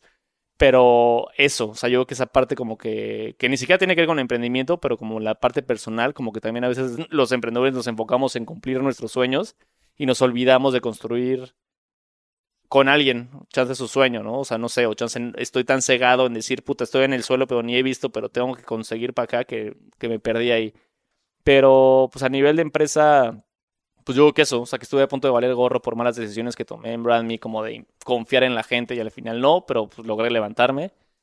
Y... Pero bueno, eso también lo platicábamos antes de empezar la entrevista. Y antes me preocupaba yo mucho, me agobiaba mucho, pero lo, lo, aprendes a entender. Hoy tú dices, y no es por echarte la sal, pero ya, ya no me vieron en las malas, ¿no? Ah, Ojalá y no te vean en las malas otra vez, pero Tío, yo me han visto en las malas y en las buenas y en las muy buenas y después en las notas buenas y en las más malas, ¿no? Y, creo que todos son ciclos y de lo que se trata es de agarrar lo, lo, bueno, disfrutar los momentos buenos, aprender de los momentos malos y entender que nada es permanente. Sí, sí, ni, sí. ni lo bueno, porque tal vez vaya a ser más bueno mañana, sí, sí, eh, pero tampoco lo malo. eh, y entonces sí, o sea, e, en el, en el momento en que te das cuenta de eso y que puedes ir aprendiendo y viviendo cada momento, aprovechándolo, entonces puedes seguir creciendo y tal vez evitar el mismo error la próxima vez y tal vez disfrutar lo mejor que te venga porque sabes que ayer no era tan bueno como hoy, ¿no? Exacto, y de hecho, eh, hablando un poco de esto, como de estar hasta abajo y más, eh, hace poquito tuvimos una campaña con Jorge Campos, que ahorita justamente está rodándose donde están los personajes de Plaza Sésamo, Jorge Campos y Google, justo para anunciar este tema de fútbol en Google. Pero me llamó la atención que al momento de conocer a Campos, o sea, literalmente estuvimos ahí grabando todo el día completo y hoy en día hablé hace rato con él y demás. Pero él realmente disfruta la vida. O sea, él fue el mejor portero de la selección mexicana y es un personaje porque él logró hasta crear un personaje pero él te vende que realmente se ríe de cualquier situación. O sea, él te dice, pues a mí me metían gol y pues me reía, pues ya X no me iba a tramar, pues me metieron gol, ¿qué querías que hiciera? Pues ya X, perdimos 2-0, ni modo, pues así es la vida. O sea, y tú platicas con él y realmente así piensa él. Y se ríe de todo y está grabando y jajaja y pues perdió ni modo y si ganó, qué cool. O sea, que su manera como que te transmite de cómo lo ve, te juro, dije, puta, así yo me tengo que relajar como emprendedor. O sea, que va un poco alineado a lo que mencionas. De si estás mal, no siempre va a ser así. Si estás bien, tampoco siempre va a ser así. Eh, y creo que ahí está la clave también. O sea, de, hoy en día lo que yo he construido en BrandMe es. Hay muchas veces que ni siquiera yo invierto o escalo a nivel personal o profesional de decir, puta, pues voy a comprar una oficina gigante o una tal, porque me da miedo estar en una posición en la que luego no pueda estar ahí y, diga, puta madre, o sea, ¿sabes? Como que haga cosas que chance ya me desvíe de mis valores o me desvíe de X o Y cosas para no perder lo que ya había logrado. Entonces me voy más lento, pero seguro, o sea, no sé. Ahora, me hablas como alguien que ya lleva rato con experiencia, pero pues tampoco llevas tantísimo tiempo. O sea, ¿ha habido alguien que a falta de un socio ha sido un apoyo para ti, alguien, una figura de mentor, ya sea en términos de negocio, en términos emocionales? Pues... Mm, o sea, hay, hay sin duda varias personas que yo creo que hay, o sea, por ejemplo, uno de los managers de Guaira, que hoy en día ya no está en Guaira, que se llama Eduardo Morales, que está todavía metido en el ecosistema emprendedor, que hoy en día trabaja en, otra aceleradora. Él creo que para mí, o sea, cuando hay momentos que me quiero desahogar, le digo, vamos por unas chelas, necesito platicarlo con alguien. O sea, porque a veces eso de emprender solo, tanto los fracasos como los éxitos, incluso a veces no se puede compartir. O sea, hubo un día que facturé X cantidad de dinero en un día que dije, puta, es que quiero irme a festejar. O sea, y quiero irme a festejar, puta, pues, o sea, que iba con mis papás, o sea, pero mis amigos ni siquiera me creen, este, no tengo novia, eh, ¿sabes? O sea, era como, puta. Entonces le hablo a él y es como, güey, y le cuento, y como él me conoció desde cero, o sea, que no tenía ni idea de si Brand iba a o no, como que me ayuda a desahogarme, o sea, tanto en los éxitos como en los fracasos, o guiarme, ¿no? De, oye, tengo un tema legal o con quién me puedo ir, y como, o sea, él yo creo que ha sido una persona que me ha ayudado bastante, o sea, a pesar de haber estado yo en clubs de emprendimiento como EO, que se llama Entrepreneur Organization, que es más como un club de emprendedores eh, un poco bluff, pero pues es un club, o sea, está cool, está chistoso y demás. He oído cosas muy buenas de EO en términos de apoyo, justo en eso. Hay dos, o sea, el EO Accelerator o el EO normal. Que el EO normal es como un club que literalmente una vez al mes te reúnes con ellos y tienen como todo con un tu grupo, ¿no? De confidencialidad. Ajá. Y, está cool porque sí tienes como esta apertura de platicar como 360 y un poco lo que hemos hecho ahorita, ¿no? O sea, de platicar de negocios, de frustraciones, de éxitos y de la parte personal. O sea, incluso que ahorita salió como el tema de y así también, ¿no? O sea, de que tú llegas y te sientas y es como, no, es que mi novia me presiona, que porque tal, no, es que mi esposa, ta, ta, ta, entonces como que te desahogas y otras personas que hayan tenido algo similar o una experiencia en común podrían decirte, pues mira, yo hice esto, a mí me funcionó esto, entiendo que te, ta, ta, ta. Yo cuando estaba, estaba muy chavito, bueno, tenía 24 o 25 años en EO, todos eran más grandes que yo, o sea, tenían 30 y tantos años. Este, entonces había algunos temas que yo todavía ni a nivel personal ni a nivel profesional yo estaba. Entonces yo que no era como el timing, entonces por eso como que, que no lo logré aprovechar. O sea, chance podría volver a entrar. Eh, estuve en Coparmex, que en Coparmex pues también es como un club de emprendedores, empresarios, pero pues la verdad lo veo como un poco político. Este, está Endeavor, yo no estuve en Endeavor, pero también eh, conozco un poco a la gente que es Endeavor, tú eres Endeavor, este, varios amigos son Endeavor. Eh, pero a pesar de todos, yo creo que esta persona, Eduardo Morelos, que fue un manager de Guaira, que ya no está en Guaira, a mí a nivel personal como que me ayuda a desahogarme. Y él sin ser experto de emprender, porque él no es emprendedor, al menos sí, pues tiene como el by the book. Entonces como que él, yo creo que sería la persona. Ahora, en todo este tema de madurez, sé que también, y como te gusta armar frameworks y pirámides para todo, sé que también lo has hecho para decidir cómo divides tu tiempo entre trabajo, familia, amigos, personal. ¿Cómo, primero, por qué desarrollaste este sistema? Eh, ¿Fue por necesidad o fue por simple obsesión? ¿Hubo un momento en el que dijiste necesito poner orden a esto? Pues yo creo que es un tema de... Ya se hizo como una rutina, como este balance, o sea, pero sí es mucho de trabajar y cuando, o sea, mi filosofía principal es lo que estás haciendo, hacerlo bien. O sea, si ahorita estamos en el podcast, es yo literalmente poner mi experiencia o mi, mi, historial aquí y con esa pasión transmitirlo. Eh, si estoy en una fiesta, pues estar concentrado en la fiesta y pues me tomo dos, tres chelas y platico o ligo o X o Y, o sea, pero me concentro en estar ahí. Y si estoy trabajando, trabajando, ¿no? O sea, es como muy tal. Y pues me he dado cuenta también que a mí me gusta verme y sentirme bien. O sea, a mí el gimnasio lo agarré rutina porque me ayuda a desestresarme, o sea, del el trabajo. Entonces, como que cuando estoy muy, muy cargado de trabajo, si no voy al gimnasio no puedo dormir bien. O sea, como que... ¿Vas en la noche al gimnasio? Soy súper nocturno y voy en la noche. O sea, de hecho voy a un Sport City que cierra a las 11, al de Punta Polanco. Y este, literal ahí me queda caminando. Llego a las 10 de la noche, corro media hora y media hora hago rutina. O sea, voy cambiando literal de un día, este, pecho, eh, otro pierna, abdomen, demás. Y saco todo. O sea, como que lo saco todo, me baño y a veces llego a mandar todavía algunos mails y de ahí me duermo. ¿Cuántos días a la semana de ejercicio? Antes de 7 días me echaba probablemente cinco días. Hace como un año y cacho. O sea, ahí pesaba 78 y estaba bien. ¿Y ahora? Y ahorita sí trato de procurar, o sea, y sí de ley, voy de 3 a 4. O sea, pero ahí chance voy dos entre semana o tres entre semana y uno o sábado o domingo o dos y dos. O sea, sábado y domingo y dos entre semana. Este, ¿por qué depende? O bueno, ¿de qué pasa? Que cuando iba muchísimo al gimnasio, mi prioridad era trabajo y gimnasio nada más. O sea, literal, que era como un poco cuando estaba o deprimido o con presiones o triste y era como mi manera de desahogarme en lugar de comer, me iba al gimnasio. Entonces era como, aunque tuviera fiestas, yo me lanzaba al gimnasio. Hoy en día ya trato de mantener un balance en donde digo, bueno, si tengo un evento de trabajo o si tengo una cena de unos amigos, pues bueno, me pierdo el gimnasio el jueves o el miércoles por irme a jugar al póker en lugar de, de irme al gimnasio. Pero este balance creo que sí me gusta. O sea, por un lado tengo como bastante amigo, o sea, yo sí tengo varios amigos o varios grupos, eh, que sí, incluso hasta ellos procuro balancearlos. Es como de foca, hace dos semanas no los veo a ellos, entonces, o sea, como que los voy cambiando.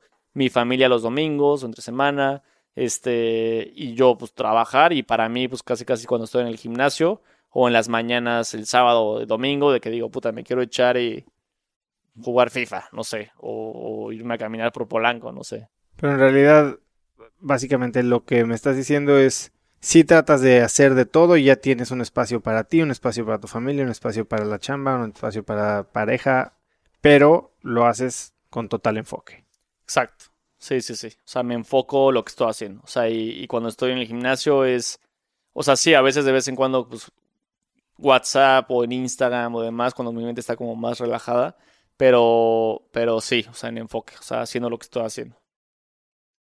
Ahora, en los próximos 18 meses, ¿qué es el proyecto que, al que más energía le estás dedicando? ¿Qué es lo que quieres lograr con BrandMe? Ahorita, eh, seguir consolidando BrandMe. Yo algo que quiero es ya no tener que estar presente un poco en el tema de gestión. O sea, porque a veces, por lo mismo que veníamos platicando de que por un lado tengo gente muy picuda en el tema de influencers y por otro lado tengo grandes marcas como un Coca-Cola que inventó Santa Claus. Y el no dejar a gente, o en fin, o sea, en el tema de influencer marketing la realidad es que sí, no es por ego, pero sí me considero un experto en saber qué funciona, qué no, qué mañas, qué no, va, va, va, va.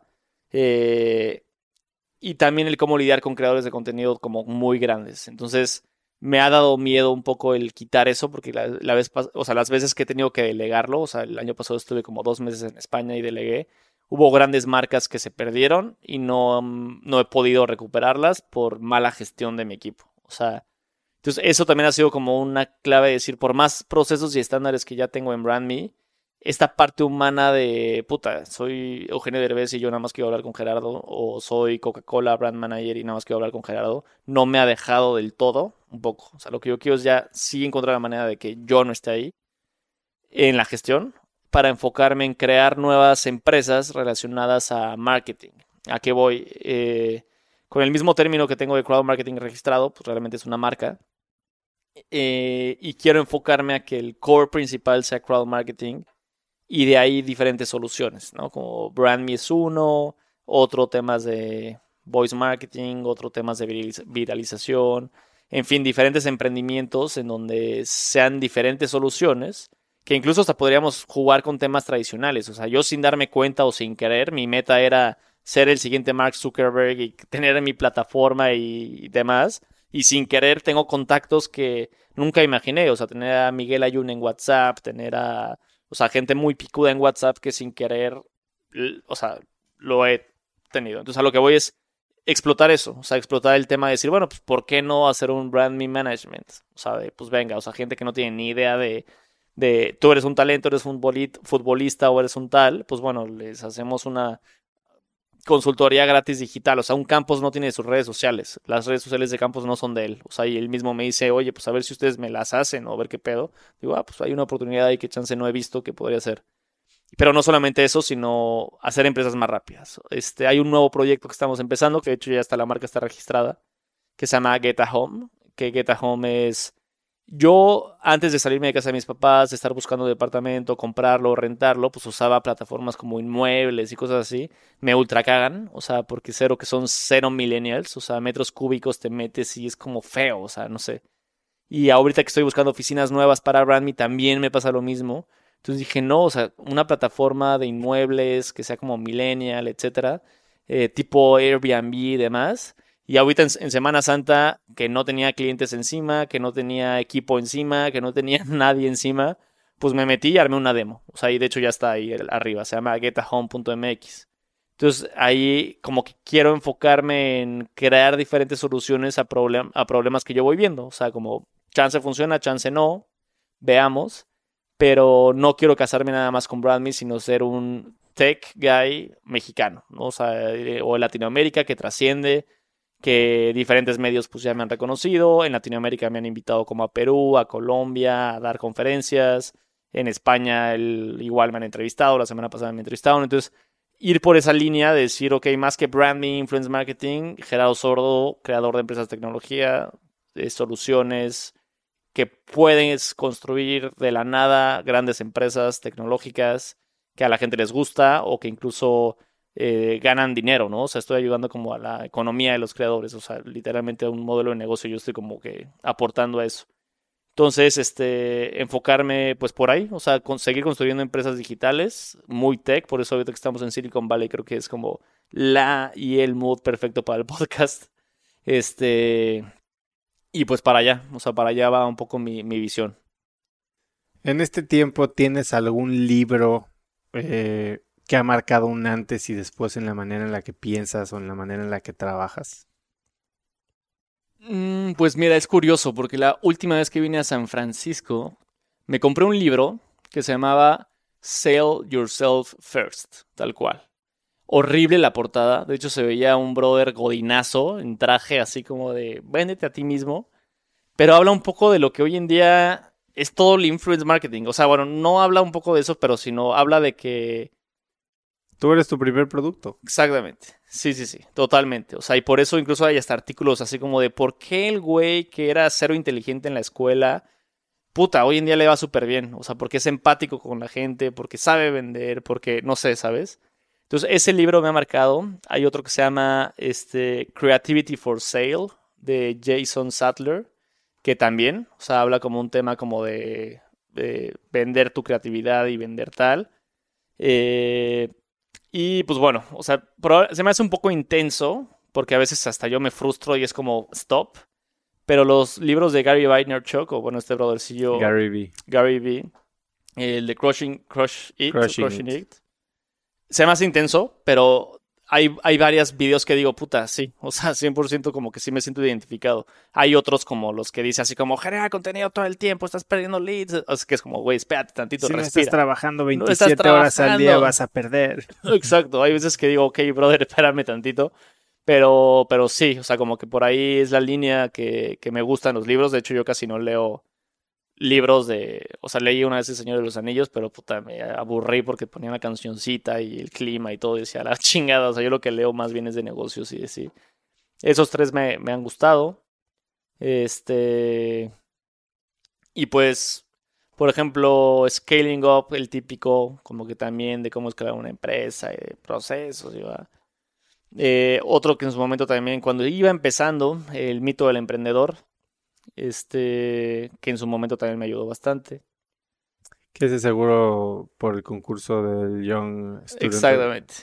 ¿no? De hecho, él, creo que el, el, el, No, no, el de Scaling Up es uno de los socios de EO, creo, justamente. Este, pero en el premio de emprendedor invitaban a este brothercillo a Michael, no me acuerdo cómo se llama. Pero sí, E-Myth, busquen en Google Mito del Emprendedor, ese libro. Y ahí está el más nuevo que se llama The E-Myth Revisited, ¿no? Mm, ese no lo he leído, pero probablemente sí. Y otro que también me gusta bastante es Vendedores Perros. El de. No es de Kiyosaki, sin embargo, es como de la línea de Kiyosaki, o sea, como que los que le siguieron a Kiyosaki.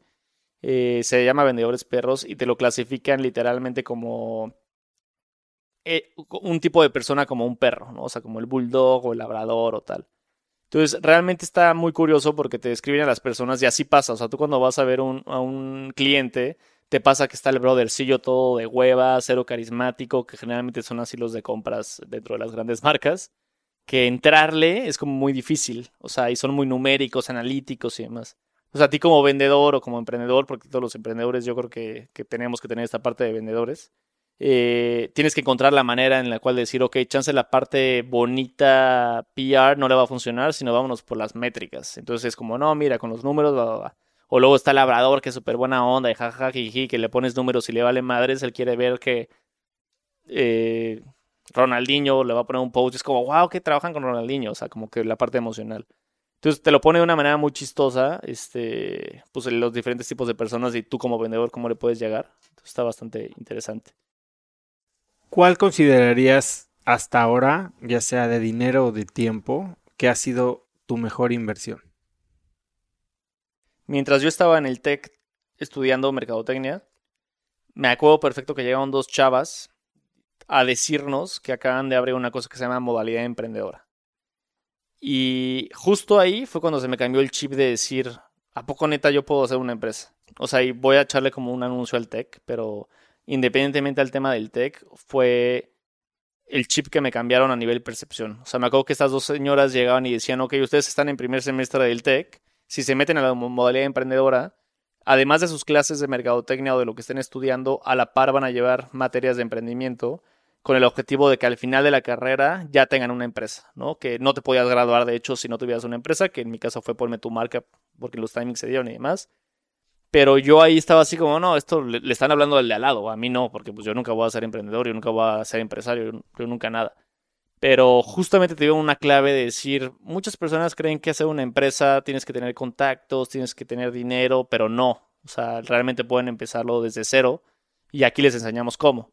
Y en su momento, el llevar las dos modalidades era como pagar casi casi una carrera extra. Y yo llegué con mis papás y me dijeron, no, o sea, el TEC de por sí es carísima, o sea, no vas a tener clases extras como para este tema de emprendimiento. Entonces dije, bueno, al menos lo intenté, lo puse en la mesa, pues me abrieron, ni modo.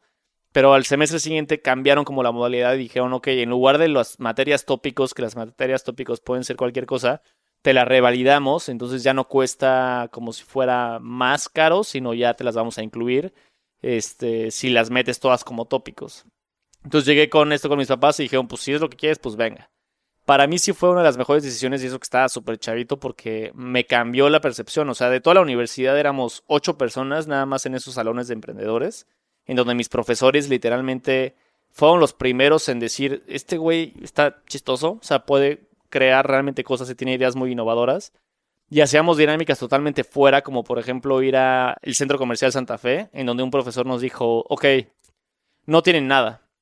Tienen dos horas y media o tres horas para que el que consiga algo muy cañón de, en el centro comercial, eh, legal, obviamente, o sea, no sin robar, tiene 10 en la calificación y de ahí para abajo, y son ocho personas. ¿A qué voy? O sea, literalmente tú tenías que llegar con las personas y decirles, regálame lo que tú quieras y con eso irlo intercambiando. O sea, literalmente lo que yo hice fue, por ejemplo, ir a un Subway o no sé qué era y les dije, oye, ¿me regalas un palillo? Y se me quedaron así como, güey, obvio, son gratis. Y de ahí ese palillo lo cambié por otra cosa y esa otra cosa la cambié por una Coca-Cola completa que una chava no quería y esa Coca-Cola completa se la cambié a otro brother. Entonces el objetivo de esa dinámica era moverse por todo el centro comercial para ir intercambiando cosas que tuvieran más valor empezando de nada. Y esa, esa, esa metodología está basada en un libro, o un blogger, de hecho, de los 2002, que se llama The Red Clip House, o Red Clip algo, que literalmente él se puso de propósito comprar una casa con puro intercambio. Y empieza con un clip rojo, literal. Entonces él va cambiando este clip con el clip lo cambia por una pluma y de la pluma por no sé qué. Entonces él creó un blog y te va contando cómo fue cambiando la historia y logró hacer tanto boom que en las noticias locales salía y todo Estados Unidos. Y al final la gente decía, es que yo quiero estar involucrado en su historia, entonces yo quiero cambiar mi caña de pescar por no sé qué, o mi podadora por no sé qué, y al final logró cambiar, no me acuerdo qué, por una casa. Es un clip rojo a una casa en 14 intercambios. En 14 intercambios, exactamente. Está basado en eso. Me encanta porque, y pues bueno, una de las clases era eso, o literalmente hacer una dinámica como esa en el centro comercial. Y lo peor es que era bueno. O sea, yo logré conseguir, no me acuerdo qué acabé consiguiendo, pero empecé con un palillo y logré conseguir algo y yo fui el que tuve 10 en esa clase. Entonces fue como que había cosas que hasta los maestros veían en mí que yo nunca sabía que tenía, ni mis papás, ni mis hermanas, ni nada, porque no estábamos acostumbrados. Y el hecho de darme cuenta yo, gracias a esa decisión de decir, puta, pues sí quiero tomar esas clases, a ver qué onda, al final me daban más ganas de ir al TEC por esas materias que las mismas de marketing. Y yo creo que esa decisión fue como la que fue de puta, sí, antes y después, o sea. Yo creo que esa es la gran diferencia que veo entre las nuevas generaciones. A ver, yo salí de la Ibero en 2003. Eh, y en mi época no había clases de emprendimiento, o sea, ahí estudiabas ingeniería, estudiabas administración o estudiabas leyes, ¿sabes? Eh, y ahora, bueno, he tenido la fortuna que me han invitado a dar clases amigos que son profesores ya constantes y me invitan eh, a algunas de sus clases pero o los mismos Fernando y Fede de OllVP empezaron a dar cursos en el ITAM eh, y después gente en Libero de emprendimiento, de formación de nuevas empresas. De esas clases han salido emprendimientos muy exitosos.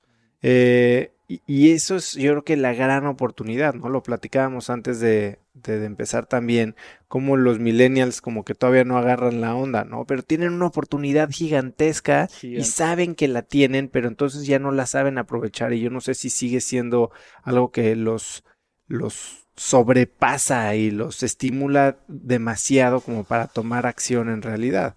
Eh, hay gente que ya quiere ser emprendedor porque sabe que puede ser emprendedor y no sabe que para ser emprendedor no solo es tomar una clase, que eso ya es vas, de gane, pero hoy ya tienen la oportunidad de trabajar en empresas jóvenes, de aprender de emprendedores que lo han hecho una, dos, tres veces y participar en la acción, ¿no? Que es así como yo creo que más se aprende. 100% coincido contigo y siempre digo que vivimos en la época de Google, o sea, estamos a un clic de distancia de la información, a un clic de distancia de las personas, o a uno o dos, o sea, pero el tema es aprovecharlos y el cómo lo haces, o, incluso a cursos, o sea, yo creo que el tema de la ignorancia es porque quieres, o sea, si sabes usar una computadora y sabes leer, eh, si no sabes algo es porque no investigas, o porque no ves un curso, o porque no inviertes tiempo a eso. Eso por un lado, o sea, yo creo que tenemos muchísimas cosas y se pueden crear 30.000 empresas eh, gracias al Internet y la oportunidad que vivimos, que yo que nuestros papás nos envidian de la oportunidad porque ahorramos tiempos en procesos como simplemente poner Waze y en lugar de estar en la guía roja y perdiendo tres horas, literalmente en diez minutos llegamos a los lugares. Y las nuevas generaciones que crecieron con eso no se dan cuenta, o sea, no se dan cuenta todo el mundo de posibilidades que tienen. Y lo que está pasando es eso, o sea, hay, hay algunas ferias de emprendimiento que yo me acuerdo también como estudiante que a raíz de la modalidad emprendedora fui, que se llamaban, este, Expo Pyme o no me acuerdo cómo se llamaba, o sea, antes del INADEM, antes de este que tú ibas y literalmente era como checar las oportunidades que había que eran nulas. Hubo un, año que yo puse un stand de Brand Me en la semana del emprendedor y llegaban chavitos pubertos que literalmente era como de, oye, ¿y tú qué me vas a regalar para que yo haga mi empresa? Y es como, ¿what? O sea, es como, a ver, brother, o sea, no, no, no te, no te, no, o sea, no sé, como que no se dan cuenta O algo que también ya a nivel, hablando de psicología millennial, lo que les pasa a las generaciones y chance a nosotros también en algunas cosas, es que eh, se frustran con cualquier cosa porque hoy en día gracias a la tecnología lo tienen al instante. Entonces, en temas de relaciones, pues abren Tinder izquierda, derecha, si me gusta o no. En temas de acceso a la información, luego, luego. En temas de entretenimiento, se meten a Netflix y ellos escogen qué ver, a qué hora, en qué momento. Entonces, en algunas cosas básicas de la vida, como echarle ganas a una relación o llegar al éxito depende de tu trabajo, no están muy bien educados, yo creo. No, no sé si educados es la palabra, sino formados, yo creo. Y en esas líneas, ¿cuál crees que ha sido el mejor consejo que te han dado como emprendedor? El mejor consejo como emprendedor. Buena pregunta, me la volteaste. Porque generalmente es como de qué consejo das tú a la gente. Bueno, ¿cuál darías hoy? Eh, que te hubiera gustado que te dieran antes, tal vez. O sea, el tema de si estás emprendiendo, sin duda mi recomendación es básate en tu pasión, o sea, porque a mí es lo que me ha logrado como para aprender. Hack Lives que me hubieran enseñado es como hacer más...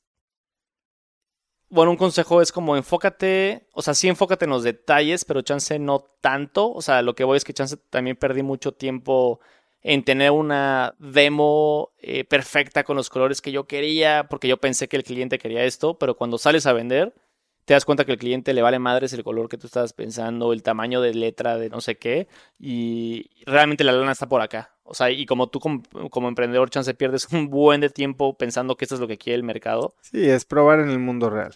Exacto. La metodología Lean Startup. Literal. Y creo que ahí más bien, bueno, mi consejo sería aprende rápido. O sea, toma, toma acciones y sé más rápido y ve viendo qué funcionando para, si no funciona esto, vete por esto, o esto, o esto. O sea, pero chance no estar en este burbuja de soy emprendedor, pero nunca saco mi producto, que eso le pasó a muchos de Guaira, o sea, se quemaron todo el dinero en hacer demos y nunca lanzaron su producto por lo mismo.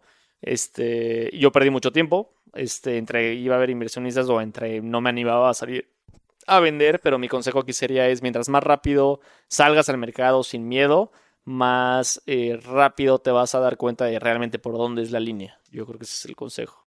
Gerardo, probablemente gente quiera contactarte después de esta plática. ¿En dónde es lo mejor que pueden hacer para buscarte? ¿Redes sociales, mail? Sí, probablemente hoy en día redes sociales, o sea, Instagram, arroba Gerardo Sordo, en Twitter también estoy como arroba Gerardo Sordo, Facebook también. La verdad, Twitter y Facebook eh, no tanto, el canal yo que más adecuado es algo más instantáneo Instagram, o mi correo. Eh, el rey de las redes sociales está diciendo cuál es la buena aquí. Hoy en día sí. O sea, que igual, o sea, cada red social tiene su, su pro y contra. Pero a mí me encuentra más fácil yo creo que en Instagram ahorita. Eh, la otra es pues mi correo, sin ningún problema, gerardo.brandme.la. ¿Algo más que quieras agregar? Pues no, bueno, va a ser interesante eh, pues ver cómo avanza el, esta conversación, o sea, como todo lo que se, se, genera. Y nada, ojalá en dos, tres años volvamos a tener otra plática en el podcast como para, si no es que antes, como para un upgrade de todo lo que ha pasado desde esta plática a la siguiente. Eh, y yo feliz de estar otra vez acá como invitado. Pues Gerardo, me queda muy claro que eres un crack. Muchas gracias, Oso, por la invitación. Gracias a ti. Si te gustó este episodio, por favor califícanos en iTunes. Ahí también puedes suscribirte o en Spotify, así como cualquier otra plataforma de podcasts para recibir los episodios más recientes. Suscríbete en el sitio también gratis a Viernes de Cracks, que es el boletín que mando cada viernes con 5 tips o recomendaciones rápidas que te dejarán algo bueno que comentar el fin de semana. Para hacerlo es muy fácil, ve a cracks.la diagonal viernes y déjame tus datos. También quiero saber de ti si aprendiste algo de este episodio. Mencióname en tus historias de Instagram como arroba osotrava o mencióname en Twitter como arroba osotrava también con el hashtag crackspodcast. Puedes encontrar links a todo lo que mencionamos en www.cracks.la diagonal Gerardo. Ahí vamos a tener links a libros, videos y todo lo que hablamos en el episodio. Y con eso me despido. Eso es todo por hoy. Yo soy Osotrava y espero que tengas una gran semana.